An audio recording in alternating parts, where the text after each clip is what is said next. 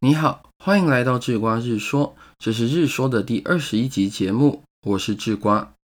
人们在沟通的时候，总会遇到要讲述一些难以开口、难以启齿的事情，而这时候啊，往往有所谓的委婉语，可以让人们不用直接把那些难堪的事物脱口而出。就像今天的日说标题，从南记到牛郎，从牛郎到南公关，就是很明显的例子。可是不知道你会不会有这么一个疑惑：明明是同一件事情，为什么会有好几种委婉语呢？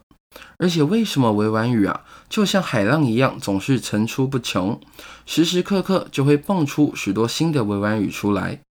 今天的智瓜日说啊，智瓜就结合万维刚老师在精英日课中的一讲，以及台东大学语文教育研究所的一篇论文，跟大家来聊聊这个现象。在台东大学的那篇论文中，提到了一种经济学法则。一名英国经济学家格雷辛发现了一个有趣的现象：如果有两种实际价值不同而名义价值相同的货币同时在市面上流行的时候，实际价值较高的货币啊，必然会退出市面，无论是被收藏、融化或是输出国外；而实际价值较低的货币啊，则会充斥整个市场。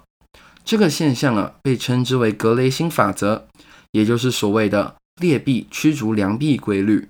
而在语言学上也有相同的现象，就是一个词啊，如果有好的意义，同时也有坏的意义，那么坏的意义最终会把好的意义给挤出去。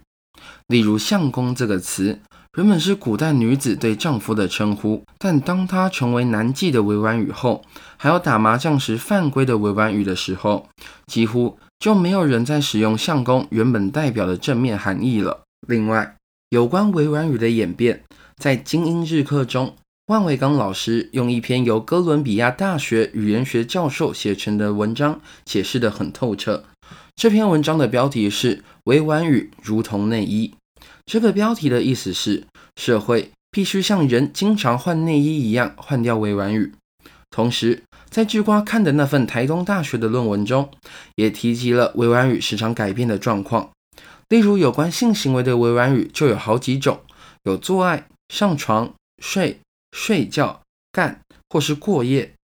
有关偷情的委婉语啊，也多经变化，像是不检点、有失检点、作风问题、男女问题、生活问题或是生活错误。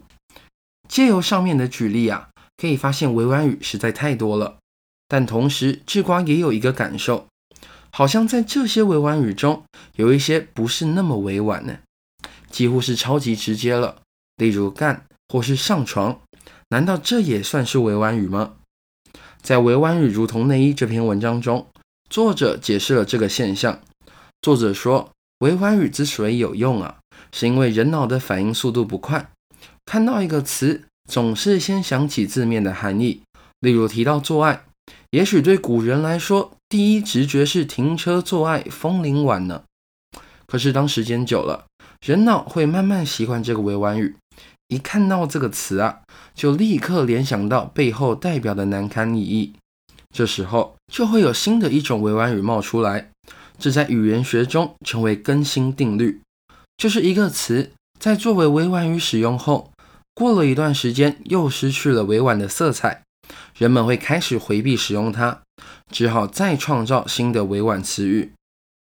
所以啊，委婉语的数量很多，以及层出不穷的现象，智瓜帮你归类了两个原因。第一个原因是因为语词中好的一面总是会被坏的一面取代。第二个原因是人脑对于词语有着适应性。那在你的印象中？是否也有经常替换的委婉语呢？替换的原则又是否符合上面的两个原因呢？欢迎你在评论区或 IG 懒人包下留言，跟智瓜还有其他听众分享。好了，这就是今天日说的全部内容。我是智瓜，我们明天见。